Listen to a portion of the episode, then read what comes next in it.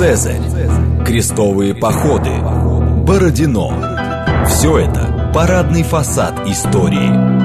А что хранится в подвалах? Программа «Родина слонов». То, о чем ученые обычно не рассказывают, потому что их не спрашивают. Программа предназначена для лиц старше 16 лет.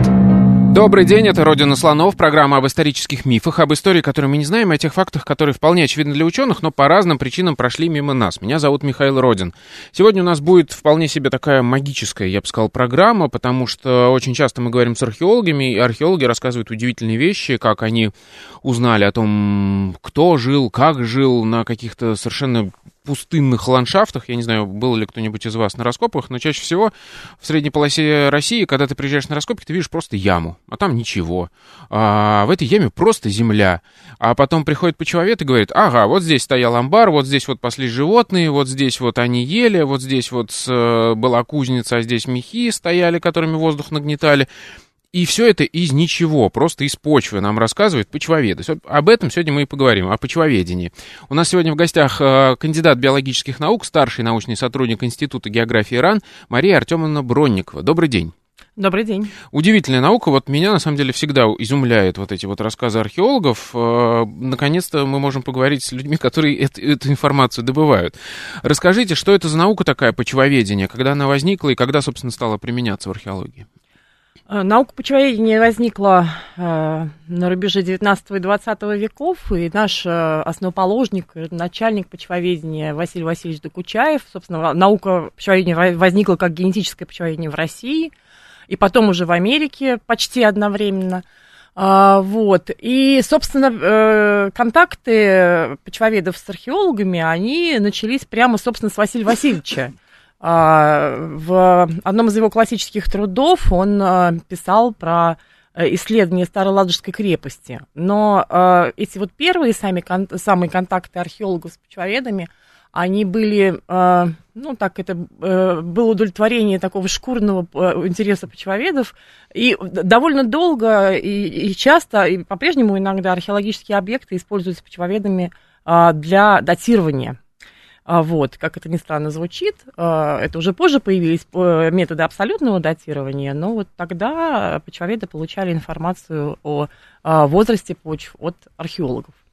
Такое было. Вот собственно, наверное, надо рассказывать, что такое почва уже? Или да, просто, да, да, потому что на самом деле не очевидно. Не, не очень понятно, да, что это что такое. Что такое вот почва, да? Для нас же одинаково земля, там, песок, почва. Да, на самом Нет деле разницы. у обывателя э, совсем, даже не только у обывателя, у, скажем, наших дружественных, э, у, коллег по смежным областям, скажем, там, тех же археологов и, почва, и геологов четвертичных, э, совсем другое представление о почвах понимании генетического почвоведа а, э, почва – это естественное историческое тело, которое развивается на поверхности Земли под воздействием так называемых факторов почвообразования, а, таких как э, климат, растительный покров, э, рельеф, а, почвообразующие породы и время – вот у нас таких было пять факторов пищеобразования. Сейчас еще, э, собственно, человек в последнее время рассматривается как еще один из мощных факторов пищеобразования.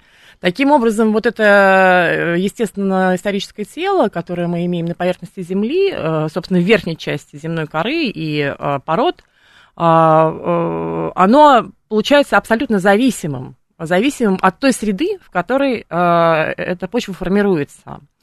А, собственно, под, воздействием этих э, факторов возникает э, дифференциация почных горизонта. Э, это не так, как у пород накопление слой за слоем вверх, рост вверх, а проработка почвообразующей породы вниз, в глубину. И, собственно, поскольку почва тело зависимая, как я сказала, эта почва, здесь, здесь лежит, собственно, ее интерес этого объекта для исследования прошлого, прошлого природной среды и, собственно, антропогенных каких-то воздействий. А, поскольку в разных, при сочетании разных условий среды образуются разные почвы, почва, вот она умеет э, э, специфическим образом записывать и сохранять информацию об условиях своего формирования. В этом, собственно, ключ а, к а, пониманию прошлого и э, прикладное использование почвы, почвоведения, вот, скажем, в археологии и в палеогеографии. Угу. Я видел, собственно, несколько раз, как э, почвоведы работают, они отбирают там э, какие-то пробы грунта, да. Что с этим потом дальше происходит? Какие методы существуют? Сколько вариантов у вас работы с одним и тем же анализом, пробой? А, но вообще работа почвоведа, она всегда а, начинается в полевых условиях, и в, э, в, в этом лежит залог успеха вообще, понимания а, почвы и окружающей среды. А, да, мы когда выезжаем на объект, мы начинаем с так называемого э, геолого-геоморфологического и э, макроморфологического описания почвенного профиля или почвоподобных тел, седиментов. Вот. И, конечно, это, это пробоотбор. А что такое макро Э, да. Э, Что это? Вот как это ну, вы говорите? М- собственно, это, это, ну, как любая морфология, любая морфология описывает формы, да? Так. А, то есть в полевых условиях мы описываем профиль, а, из каких горизонтов он состоит, Профиль это когда а, раскопали, да? Раскоп и стеночка раскопали, и видим, осталась, что у нас, видно. да, на стеночке раскопа как-то меняются вообще, цвета меняются, структуры меняются. И, собственно, вот все вот это мы в поле описываем, и в этом лежит ключ к пониманию того, в каких условиях почва формировалась. Если речь идет о естественном природном теле, антропогена не нарушим. Ну а, собственно, если есть нарушение, или если это уже проработанный человеком субстрат, как э, культурные слои поселений, например, то там мы, собственно, описываем а, по большому счету в раскопе на поселении мы описываем э, то, что археологи называют, геологи называют стратиграфией, но в этой стратиграфии это последовательность слоев, как они накапливались, а, вот. Э, но мы при этом описываем также внутреннее устройство этих слоев, их содержание, то есть вещественный состав и как они внутри организованы. Вот. И делаем пробоотбор. И потом, конечно, современное почвоведение использует довольно большое количество самых разнообразных методов, особенно когда речь идет о сотрудничестве с археологами. Эм, это, в общем, э, с одной стороны, классические э, подходы и методы э, геохимического анализа, анализа состава элементов, микроэлементов, слагающих, ну, прежде всего, конечно, почвовед исследует вмещающее вещество, то есть культуросодержащий субстрат, Э, вот. Не сами артефакты, э, которые для археологов имеют значение. То есть вы имеете в виду не находки, а то, не что находки, вот как а бы то, во, них, во, да? что, ну, во что они вложены. Вот. И вот, э, и, вот я очень люблю Веронику Лысанову Мурашова, одна из, из наших из, из археологов, с которыми мы а, очень давно сотрудничаем, она часто в, этом случае, э, когда мы говорим о том, как археолог реконструирует, реконструирует э, события, которые происходили у него на памятнике, она цитирует э, Льва Клейна, который когда-то сказал, что работа археолога, она очень в чем-то э, похожа на работу криминалиста. И на самом деле работа археологического почвоведа или геоархеолога еще в большей степени похожа на работу криминалиста, потому что если археолог все-таки имеет обычно э, дело с остатками материальной культуры, вот прям с материальными остатками, то почвовед часто имеет дело э, с какими-то знаками тайными, только ему понятными. Ну, или, скажем так, понятными только специалисту. И вот возвращаясь к методам, когда мы берем вот этот субстрат на анализ, да, мы можем дальше с разных сторон его рассматривать. Можем рассматривать с чисто химической стороны, как э, вещественный состав, из каких элементов состоит материал. Можем рассматривать, э, какие в нем есть э, остатки а, микроостатки, скажем, растите, растений, да, есть такие фитолитарии, сложенные, фитолиты, сложенные из а, аморфного кремнезема, да, а, или какие-то, скажем, если какое-то было воздействие воды, какие-то водные организмы, как там диатомовые водоросли часто встречаются. На это все существуют отдельные специалисты. А, на микроуровне, если мы пропитаем а, рыхлый материал, который мы берем на анализ, э, сохранный образец с полиэфирными смолами, мы сможем сделать из него тонкий шлиф, прозрачный, и посмотреть его под, под микроскопом, а, и увидеть тоже какие-то совсем микро-микроартефакты, скажем, обломки кости, э, что с этими обломками кости, костей происходит, как они а, интегрируются во вмещающее вещество. Э, то, что мы не видим глазом простым. Мы можем, а, скажем, если вот очень часто к нам, к нам археологи приходят с вопросом, особенно вот э, ну, в разных ситуациях, да, и говорят, что вот нам кажется, что здесь э, были какие-то деревянные конструкции, но мы уже не видим самого дерева, оно разрушилось. Но вот вы нам можете сказать, было тут дерево или нет? Да, чаще всего дерево да. в, в археологическом раскопе выглядит как просто пятно другого цвета, там, да, чуть да. более рыжеватого. И, да, да и угу. в принципе на микроуровне часто мы видим древесные остатки. Вот, мы видим какие-то, э, скажем, э,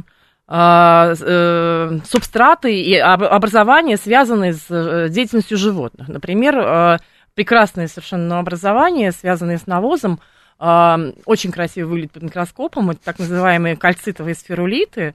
Ими просто иногда бывают набиты культурные слои вот в стойбищах, в стойлах, в стойлах, где содержали животных. А, вот. Ну, то есть очень многие вещи, которые простым глазом не видны, и э, могут быть видны под микроскопом, и среди них есть такие вещи, которые, собственно, обычный человек, то есть, как бы, если дерево можно, археолог, посмотрев в микроскоп, может догадаться, что это у вас дерево, да, вот, вот про сферулиты никогда в жизни он не скажет, что это каким-то образом может быть связано с животным. Хорошо, а вот смотрите, насколько я понимаю, то, что я видел по вашей работе, а, почвовед еще может зафиксировать присутствие каких-то там э, вещей, ну, то есть человеком созданных. То есть, например, вот, казалось бы, просто лежит железка, да, какая-нибудь, mm-hmm. она влияет на почву всю вокруг. Как да. это происходит? Да. Как вы это ловите? А, ну, почва, она, собственно, когда э, заброшено поселение или там, скажем, сооружен курганный могильник, да, а, и все это оставлено в покое, э, конечно же, когда артефакт находится в почве, он, почва на него влияет, потому что в почве происходит ряд процессов химических, биогеохимических, биологических, которые, в общем, приводят, э, как правило, к деградации археологического материала. Ну и, собственно, вот если говорить о металлах, то мы всегда э, вокруг металлического предмета, даже если его уже сейчас нет, и мы не видим его глазом, мы видим а, геохимические маркеры того, что он когда-то был здесь, да, если, то есть мы просто в составе почвы увидим, если мы сдадим ее на а, анализ волового состава, то есть элемент, элементного и микроэлементного состава, мы увидим, а, собственно, те элементы, из которых это металлическое изделие состояло. И а, поскольку а, происходит эта деградация, она происходит не в точке, и, э, в общем, происходят какие-то процессы миграции при деградации, то Э, около этого, э, может быть, часто уже несуществующего э, объекта мы, в общем, наблюдаем зоны концентрации по мере удаления от предмета. Эти зоны, эта концентрация там, связанных с ним металлов, скажем, там меди, если это какой-то медный там сплав, да, или латунный, да, цинка, еще других элементов – будет уменьшаться по мере удаления от предмета. Ну, вот какие-то... То есть, получается, вас не обманешь. Даже если что-то достали из почвы, все равно следы этого там останутся. И вы следы останутся, можете... да. Как те или иные следы остаются. А, давайте тогда переходить уже к конкретным историям угу. того, как вы помогали археологам. Вот я видел однажды вживую, когда наблюдал работу почвоведа, Татьяна Романис на раскопках у Александра Сыроватка делала вот такую штуку, тоже для меня поразительную совершенно. Там было погребение. Это сожжение, которое каким-то образом поместили в почву, ну, просто при прикопали, что называется. И у Александра Сыроватко, археолога, возник вопрос, а вот эти вот останки, их, они в чем-то были наверняка, там, то ли в мешочке, то ли в туесочке, то, то в чем-то их наверняка же не просто так просто в землю положили. И Татьяна делала вот этот отбор на шлиф. А, вот эту край э, как бы погребения а, пыталась поймать, чтобы э, потом посмотреть шлиф и понять, в чем были, были эти косточки. Угу. Как это делается вообще? Вот что это? А... Ну, э, просто в чем заключается то, что вот Татьяна делала на раскопе, да, э, это э, для того, чтобы... Это, это диагностика микроморфологическая. Для того, чтобы отобрать микроморфологический образец, мы должны это сделать, мы должны взять образец ненарушенного сложения. Вот. Этот образец берется, он потом, как вот я говорила, пропитывается полиэфирной смолой. А, это довольно длительная технология. Но, в общем, в результате мы получаем тонкий срез почвы. То есть э, когда-то рыхлого материала, но он консолидируется путем химической обработки. Вот. И дальше мы просто смотрим под микроскопом. И мы просто на микроуровне можем видеть какие-то кусочки следы. мешковины, да, остатки. Можем, там, да, или, можем там, видеть, да, какие-то волокна, да, угу. какой, ну, собственно, то, из чего это могло состоять. Мы можем на микроуровне видеть, когда уже глазом мы не видим. В принципе, э, химически, на химическом уровне тоже такие вещи можно ловить, но э, нам проще начинать с морфологии, э, ну, потому что мы больше на этом специализируемся. Еще мне рассказывали интересные истории из Гнездова. Там вот много всяких кейсов, что Ой, называется. да, там мы давно сотрудничаем. А, например, какой-то там, а, вроде как я понимаю, что э, почвоведы помогли найти место, где плели веревки, то ли еще что-то, что-то связанное с портовым хозяйством. там А, очень да, много это, собственно, да. конопли было. Что это вот такое? А, это да, это, собственно, мои собственные данные. Это э, история, когда я немножко поработала полинологом. а, в... Полинолог это кто? Э, Полинолог это специалист по споропульсовому Мгм. анализу. Вот, По, по анализу, э, собственно, один из методов э, э, ландшафтных и климатических реконструкций, используемых в палеогеографии и в археологии тоже. Э, Вот. Э, Дело было так. В Гнездово э, часть поселения находится на пойменной территории, и э, там же есть, э, собственно, на этом, на этом участке поселения есть старичные озера. То есть маленькие озера, которые, ну, скажем, одно из которых было когда-то руслом, другое, другого происхождения, неважно. Вот. И, собственно, эти старичные озера, они, э, в общем, предположительно, нет, теперь мы знаем, что они существовали и во время существования Гнездова. Дело в том, что вообще говоря, ландшафт, особенно пойменный, вот в нашей э, средней полосе, это дело такое динамичное, и эти озера, они могут появляться, исчезать, меняться, вообще менять конфигурацию, глубину и так далее. И вот мы, в частности, этими вопросами тоже занимались. Вот. э, Был отобран так называемый керн, колонка отложений из, э, из- из дна этого озера. Мы То потом есть уже... такой столбик вытащили, Да, да, из столбик, земли? да, столбик Мгм. ненарушенных отложений. Он был специальным образом препарирован, и мы, собственно, из, из этих отложений выполнялся споропыльцевой анализ. И, э, ну, собственно, фиксировались все известные пыльцевые зерна и полиноморф. А, в принципе, по пыльцевым зернам можно установить классификационную принадлежность растений. А, Вот. А, И, собственно, эти, эта колонка, естественно, датировалась, были получены радиоуглеродные датировки, и мы выделили особ, особого, э, объект нашего особого интереса было гнездовское время, собственно, чтобы значит, понять, во-первых, и что, э, э, как отличался ландшафт того времени и климат э, от современных. Вот, и особый, особый наш интерес был, э, каким образом вообще хозяйственная деятельность э, гнездовского поселения, населения отразилась, средневекового отразилась э, в, собственно, отложениях и споропыльцевых спектрах. И, в частности, среди прочего, в это время гнездовское было обнаружено огромное количество пыльцы конопли. И вот, собственно, профессор Кёнигсон, который руководил э, этими исследованиями, это была, в общем, его интерпретация, а, что такой э, массовый пик конопли, э, и, в принципе, часто он очень встречается на европейских, в европейских споропыльцевых диаграммах, связанных с э, памятниками времен викингов.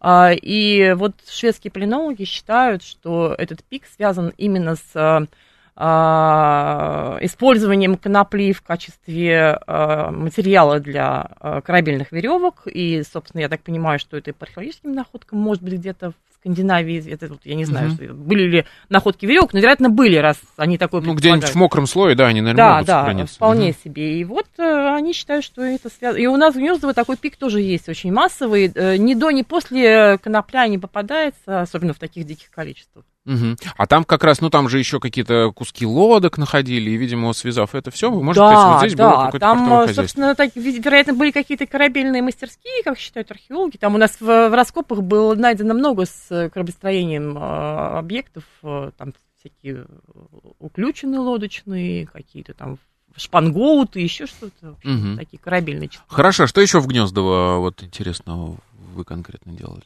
Э, Ну, начнем с того, что вообще э, э, появление почвоведов в Гнездово в 95 году ознаменовало открытие пойменного культурного слоя.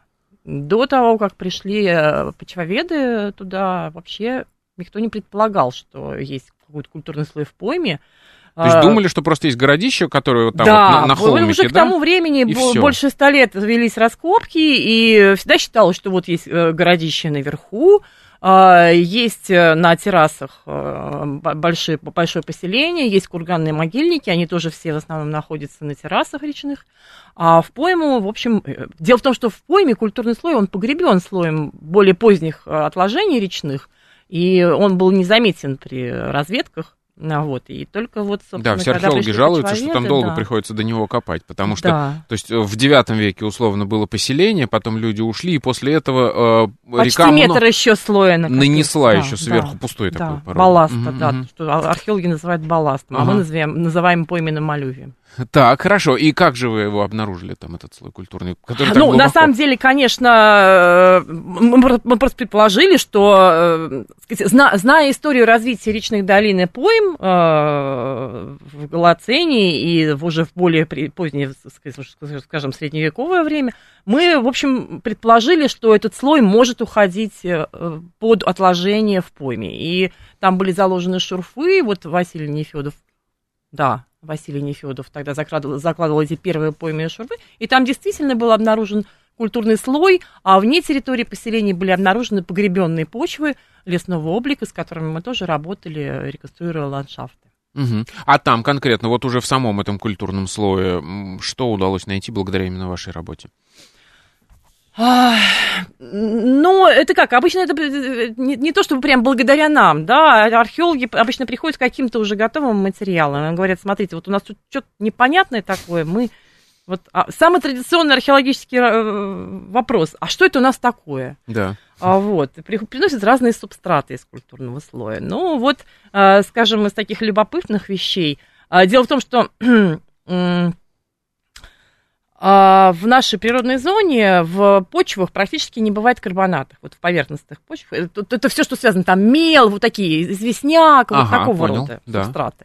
Вот, если только на, прямо на известняках не происходит пищеобразование, то, в принципе, э, современная почвенная среда в средней полосе, она агрессивна по отношению к таким материалам, она просто их растворяет и выносит из профиля.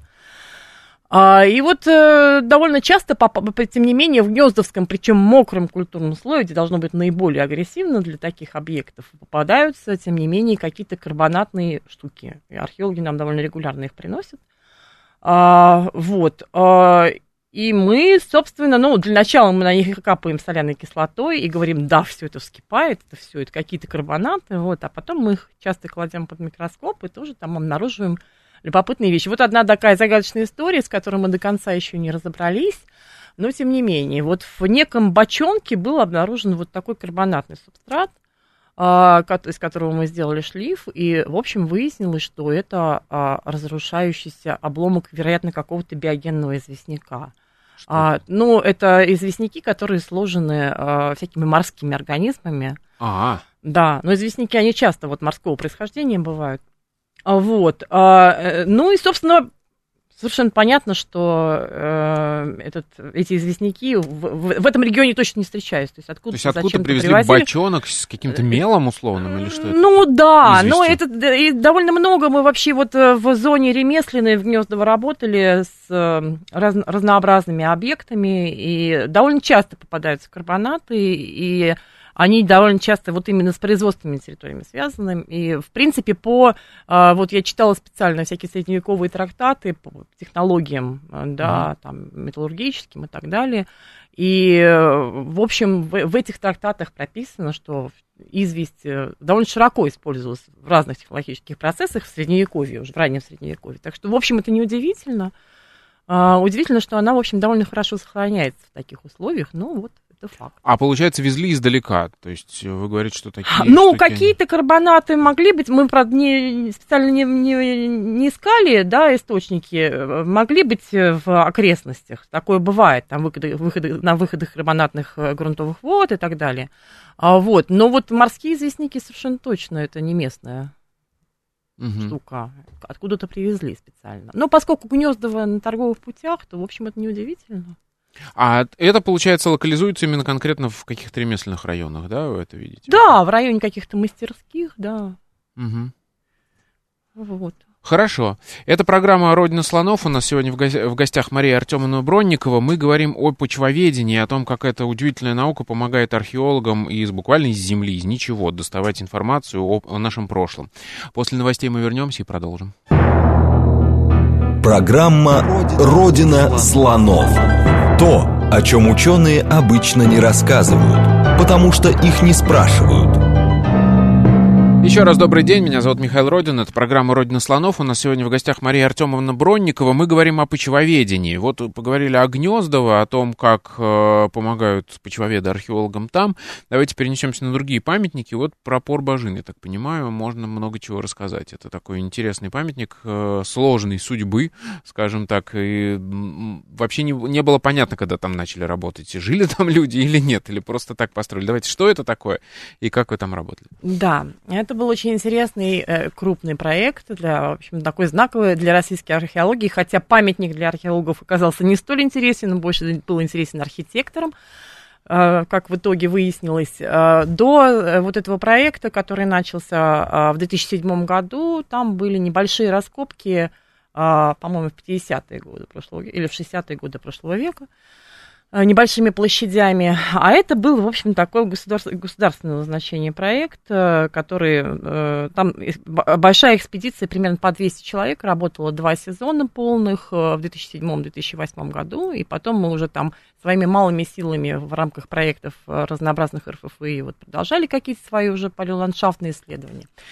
Значит, памятник любопытный. Это юго-восточный угол Тувы, очень удаленное место, далеко от всех населенных пунктов, рядом с, э, в 50 километрах от населенного пункта, от райцентра Порбажин, который представляет, ой, э, Кунгуртук, простите, который представляет собой очень небольшое тувинское село. А, на самом месте, где стоит памятник, ничего нет. Это небольшая внутригорная котловина, э, занятая почти целиком мелководным озером, пресным мелководным озером. А, в котором огромное количество островов. И на, одним, на одном из этих островов стоит крепость, раннесредневековая, а, земляная. Земляные стены, там видны земляные конструкции и какие-то гранитные основания конструкции в центре. А, вот. Ну и, собственно, затеяли проект, который был хорошо финансирован на государственном уровне. И привлекли большое количество представителей естественных наук, геоморфологов, почвоведов, э, микологов, э, гидрологов, э, разнообразного там спектра большого специалиста работали, в том числе и научный лагерь. Там, значит, вот научный лагерь тоже был очень мощный, и археологов там было много. То есть своим ходом шли раскопки большими площадями, там было несколько открытых раскопов с разными начальниками. А мы занимались, собственно, реконструкцией ландшафтов. И первое, с чем к нам археологи пришли, когда еще до того, как проект начался, э, существовала легенда, что э, озеро было рукотворное фактически. Кто-то из ханов, значит, сказал, ой, здесь, собственно, и Терехоль означает э, в переводе «здесь озеро». Угу. Вот кто-то из них, значит, там стукнул, значит, палкой и сказал, здесь будет озеро, и озеро разлилось. И вот Первый вопрос был у археологов, а было ли озеро, когда пришли люди сюда? А, и второй вопрос, а, был ли, поскольку памятник целиком стоит на острове, а, был ли перешейк, когда строили памятник, был ли сухопутный мост между берегом и островом, на котором заведен памятник? Следующий вопрос, какова была технология сооружения памятника, вот этих глинобитных конструкций? А, и откуда брали материал. Ну и поскольку это вообще был такой глобальный проект, а, вообще, э, ну и мы так уже шире поставили вопрос, мы фактически сделали э, довольно большим количеством методов э, палеогеографических сделали ландшафтные реконструкции. Фактически у нас получилось не на только на время существования памятника, как это любят уже палеогеографы, на примерно весь Голоцен, то есть последние 12 тысяч лет. А вот, а, ответы, да. И, собственно, что, э, еще памятник-то был довольно удивительный, несмотря на то, что планировка его э, довольно сложная. Там внутри, ну, есть обводная стена мощная, и внутри много конструкций, которые читаются на поверхности, он не заросший. Это Собственно, котловина занята степной растительностью. А, вот. Но при этом как-то вот когда начали копать, стало понятно, что э, непосредственно археологического материала, то есть находок в культурном слое, крайне мало. И за там, два года раскопок это были какие-то вообще буквально единичные находки, помимо а, архитектурных находок, таких как горы черепицы. Вот керамическая, значит, это черепица архитектурная, а, ее там очень много, это просто вот действительно горы. А, вот, и, собственно, вопрос был, что, почему так? Действительно ли было обживание, было ли какие-то оно локальные, или в, чем проблема? И, собственно, э, Практически на все эти вопросы в ходе исследования мы ответили. Ну вот по поводу обживания, э, это там довольно длительная история. Мы еще поучаствовали в датировании, естественно, научными методами, и удалось довольно точно датировать этот памятник с помощью современных э, радиоуглеродное датирование. Э, Э, последовательности древесных колес, э, так называемый wiggle match dating. Угу. В общем, получилась точная датировка, и, собственно, сопоставив эту, эту полученную дату радиоуглеродную с археологическими историческими событиями, было показано, что, так сказать, постройка этого памятника, она пришлось на, пришлась на время манихейского переворота, и, собственно, та коалиция, которая этот памятник строила, она его уже не смогла обживать, потому что сменилась власть. И действительно э, оказалось, что культурные слои не только не содержат, почти не содержат археологического материала, но они не содержат даже, в общем-то, почти не содержат следов обживания территории, э, таких как фосфорные субстраты, то есть накопление фосфора в культурных слоях, которые сопровождают любое присутствие человека там, с древних времен просто за счет того, что э, так сказать, и продукты выделения содержат фосфор, да, человека, и все, особенно продукты животного происхождения, которые используются в пищу, они тоже содержат фосфор, поэтому везде, где есть человек, происходит аккумуляция фосфора. А, вот. И Я правильно понимаю, что вы сейчас говорите о продуктах выделения человека и животных? То есть... В том э, числе, не только. Мясо тоже содержит много фосфора. А, вот так вот. Да. То есть не обязательно да. везде это гадить, не обязательно гадить. Нет, нет, нет. Это и есть тоже. Просто если ты ешь здесь... ну, готовишь, да, используешь какие-то продукты животного происхождения. Нет, э, растительное происхождение продукты тоже они имеют, содержат фосфор, но в, более, в меньших количествах. Просто животные продукты это прям всплеск фосфора. А, то есть получается, мы когда видим поселение, мы можем увидеть просто по химическому составу. Там вот, да, э, да, вот ведь поле вообще... и вдруг кусок фосфора, значит, здесь... Вот фосфатный, то, то, что раньше археологи называли фосфатным анализом, он пришел в археологию тоже очень-очень давно, и прямо он прописан в учебниках старых полевой археологии, просто именно просто по, по, по повышенному содержанию фосфора ведется диагностика когда-то заселенных территорий. То есть можно ничего не найти, но вот просто да. по анализу почвы понять, что здесь да. жили люди. Да, угу. в принципе, да. А, да. Про опор-бажин мы говорим, да. Да, я говорила про опор-бажин. Ну и вот, и фосфор, и другие индикаторы, там была исследована значит, э, ассоциации грибов микроскопических, которые тоже очень э, чутко реагируют на присутствие в прошлом человека, и в современности, и в прошлом, на присутствие человека, и на многие субстраты, связанные с человеком, например, а, такие как волосы, мех, кожи, ногти, вот это все, это там есть такая определенная группа грибов кератинолитики, которые на этих субстратах э, существуют, и, в общем, они тоже вот чутко реагируют на присутствие. А человек много этого оставляет, потому что да, вся пыль в ну, квартире, это она, собственно, и, и скот, и собственные, ага. значит, там и одежда, и всякое такое. Вот. В общем, все биохимические и биологические индикаторы тоже не показали серьезного обживания памятника наряду с э, отсутствием археологических находок. Значит, дальше про озеро. Озеро было. И оно, как мы выяснили, существовало 12 тысяч лет, то есть с самого начала Голоцена, это было подпрудное озеро, то есть какой-то чем-то сток из котловины был запружен, возможно, ледниками, возможно, чем-то еще. А, и вот это озеро, значит, вот пришло в котловину.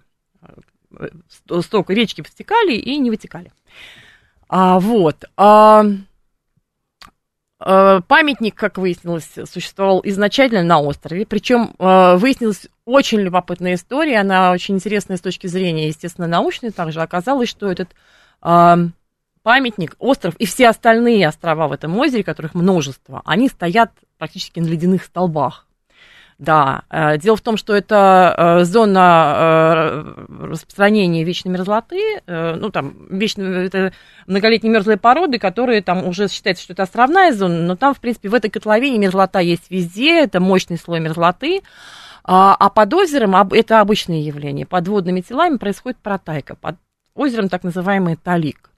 А, но вот в какие-то эпохи, мы знаем, мы датировали более-менее эти эпохи, когда были более, еще более жесткие климатические условия, хотя сейчас в этих э, котловинах то бывает по 50 градусов мороза зимой, mm но тем не менее, когда было, значит, еще, еще более хуже. сурово, и при этом, да, э, очень глубоко промерзали отложения зимой, а лето, лето было холодное, они не до конца протаивали, и при этом было достаточно сухо. И вот таким образом, значит, эти э, острова, они фактически представляют собой не бугры пучини, а площади пучини. То есть это э, э, отложения, которые воздымались постепенно, очень медленно, за счет роста, нарастания мерзлоты, воздымались из-под воды, а, они воздымались все выше и выше, потом они отрывались от э, уровня мерзлоты, и, собственно, сначала там на них было болото, а потом стали степи. Угу. Вот такая вот история. Значит, а, стены строили из озерных отложений, черепицу делали из других совсем отложений, которые в, сам,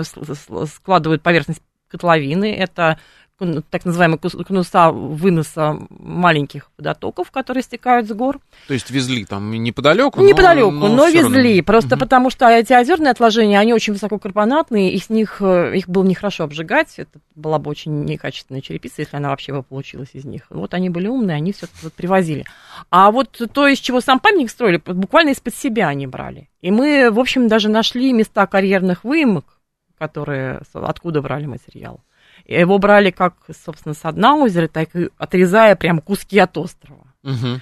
Вот. В общем, вот такие были там основные, важные для археологов выводы сделаны. Ну, вообще, э, э, с этого вот у меня лично началась э, эпоха проектов с таким комплексным подходом, когда мы, вот нам показалось, на, на опыте этого пробожинского проекта оказалось, что очень продуктивно использовать а, много палеографических записей, разные э, методы и подходы э, анализа э, для реконструкции событий внутри каких-то локальных геосистем. И вот. То есть, получается, не когда вы работаете по запросу археологов, что это у нас такое, да. а приезжаете, памятник исследуете целиком, и вы можете рассказать его историю вообще... Ну, уже даже идет речь не только о памятнике, а о местах, где нет памятника, вообще о развитии природной среды, да, как геосистема развивалась, как менялся климат, как менялась растительность, вот это все. В Казахстане у вас проект на болотных городищах. Это что-то похожее? Вы, вот ну, в принципе, это все, да, довольно похоже. Значит, там ситуация такая, это э, большой памятник в Приорале, э, один из серии так называемых болотных городищ, тоже ранее средневековый он. Э, вот. Э, сейчас это пустыня, э, орал засох.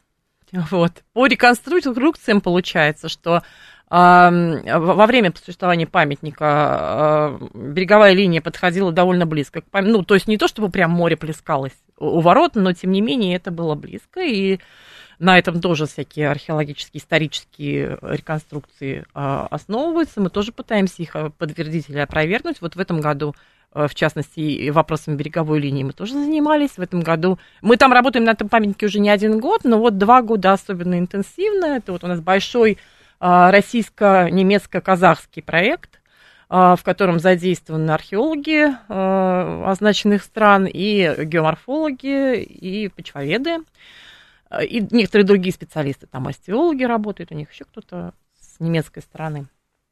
Вот, то есть э, это проект вообще э, о существовании этого памятника, о, о, об освоении территории, о Э, динамики расселения человека вот внутри уже этой территории памятника, и о том, э, какой ландшафт этот памятник окружал в Средневековье, насколько он отличался от современного, как э, отличалась водная сеть. Особенно, это особенно важно, потому что это аридные условия, и вообще поселения были привязаны к водотокам. Вот, что мы уже знаем, мы уже, в принципе, по результатам бурения прошлого этого года, мы примерно знаем, где были русла, которые соответствуют времени существования памятника.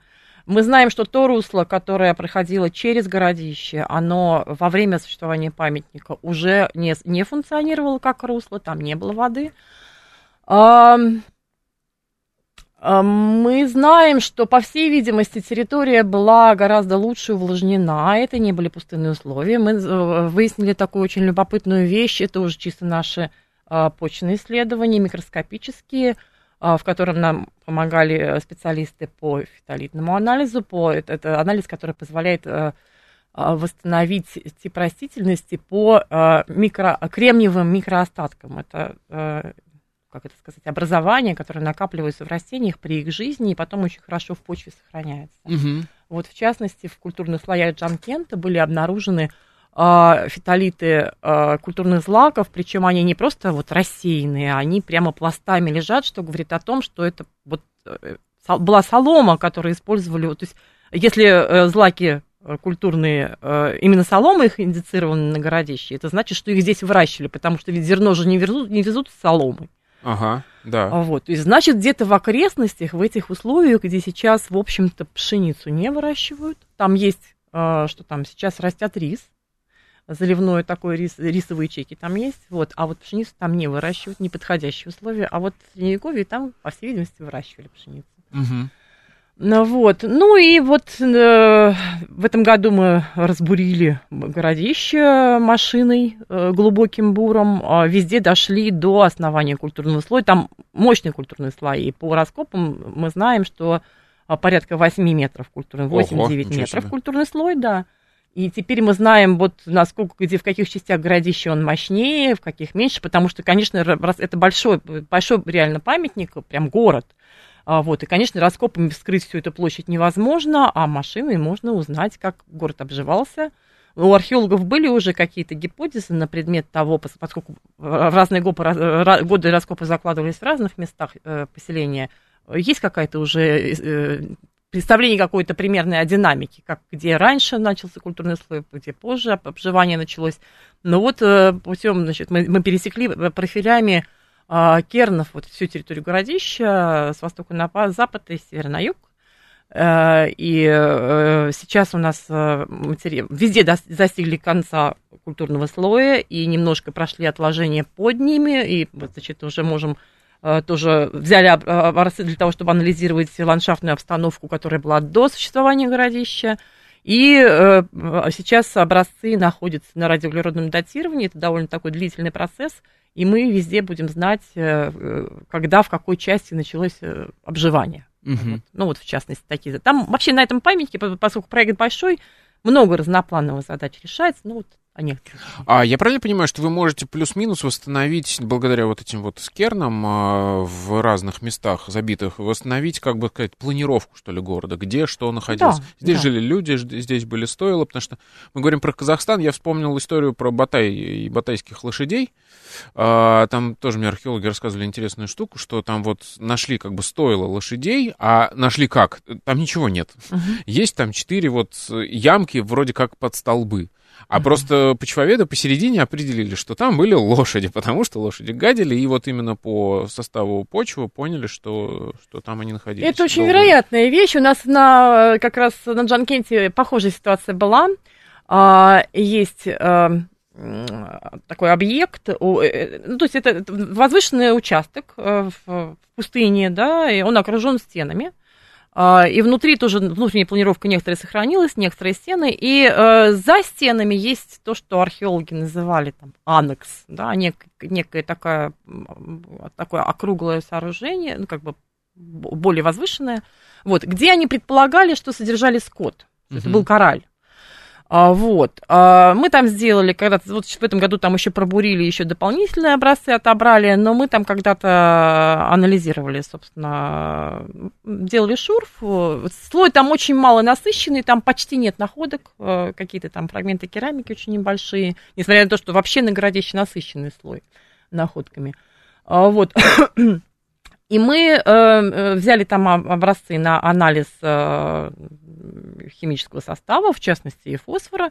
Э, фосфора там очень мало, то есть обживание было очень незначительное, из чего мы сделали вывод, что скота там не было точно. Угу. Просто уж если скот, так это всплеск по, по фосфору идет очень мощный. А, вот, тем более в аридных условиях, где все эти фосфорные соединения, они хорошо сохраняются.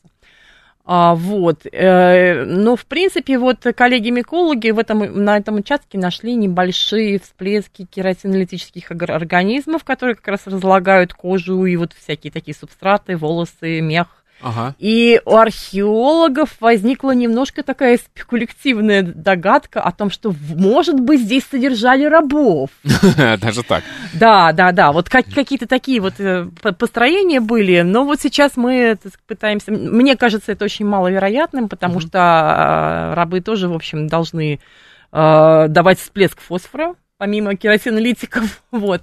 И мы сейчас продолжаем раскручивать эту историю. Нам вот кажется, что это не так. Вот смотрите, мы все время говорим про раннее средневековье. Я понимаю, что в, там, скорее всего, это просто, ну так, жизнь сложилась, да, что ли. А, но мне немножко обидно за других э, коллег-археологов, других эпох, а, которые раннее средневековье хоть как-то, но там освещено источниками письменными. А ведь есть э, палеолит, неолит, вот этот весь каменный век, где вообще нет ничего, э, письменного. И мне кажется, там бы вы очень сильно помогли. Вот расскажите про этот э, опыт. Я так понимаю, у вас есть все-таки рабо- да, опыт работы в костенках. Ну, конечно. И на самом деле э, изначально палеолитические археологи, палеолитическая археология в гораздо большей степени была связана с представителями естественных наук, потому что, э, потому что э, если отложения средневековые, это обычно какие-то мощные, именно антропогенные отложения, метровые, там, по несколько метров часто да. в городах или там в протогородах, да, а, то палеолитические памятники обычно лежат внутри природных отложений, в погребенном состоянии, и это какие-то очень небольшие прослойки часто. Вот. И, и находок там мало. И находок всего. там мало. И, собственно, сами технологии э, Вообще, у меня был один очень небольшой опыт работы на мезолитическом памятнике.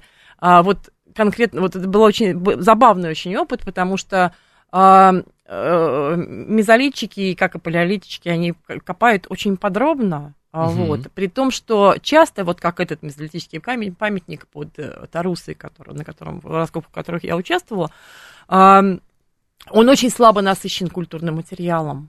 То есть фактически а, археологи, у которых э, потрясающе развита культура полевой фиксации материала, они зарисовывают каждый срез, каждый объект, каждое пятно в раскопе горизонтальное, каждую стенку зарисовывают и фотофиксируют сейчас, и там сейчас уже с коптеров фиксируют. А, вот. А, фактически получалось, что эти мезолитчики, они копают наши, они копают нашу почву и фиксируют именно почвенные объекты, потому что культурного материала почти нет. Ага. А, вот. То есть, и... получается, мезолитчики, они уже почти почвоведы. Они и геологи, и почвоведы, да. да, поскольку они вынуждены фиксировать э, сказать, что, то, что они в поле видят. Они, вот, поскольку археологии мало, они фиксируют наш материал. А там что у вас, э, там какие методы применяются, и что вам там удавалось найти? Минуты две у нас есть, еще успеем рассказать. А, ну, я больше даже по... Не, мы так очень шапошно работали на этих древних объектах, э, но вот в Костенках, я знаю, очень продуктивно сотрудничают археологи и с почвоведами, и с э, геоморфологами, и с э, палеогеографами, там работал очень много Андрей Алексеевич Величко, ныне уже покойный, наш великий палеогеограф, всемирно известный, а, вот, Э, там реконструкция среды. Э, вот Андрей Валерьевич Панин там сейчас последние годы тоже много провел времени, реконструируя балочную систему, как она развивалась, как э, да, балки, эти, про это. да, угу. ложбины вот связаны были с поверхностями обживания. Довольно известный тоже почвовед Сергей Николаевич Седов, который довольно послед, последние 20 лет работает в Мексике. А, неоднократно тоже приезжал и там исследовал, так сказать, в сотрудничестве с российскими почвоведами, такими как Ольга Сергеевна Хохлова и Светлана Арсеньевна Сычева именно ландшафтную обстановку, соответствующую времени обживания этого памятника. И получилось, что это, в общем, так, такие, такие ландшафты тундры степей, которые сейчас у нас, ну, это вообще давно уже для, так сказать, палеогеографы знают на это время ландшафты, но вот их исследованиями было, было показано, э, были реконструированы ландшафты конкретно вот в месте, э, этого политического поселения.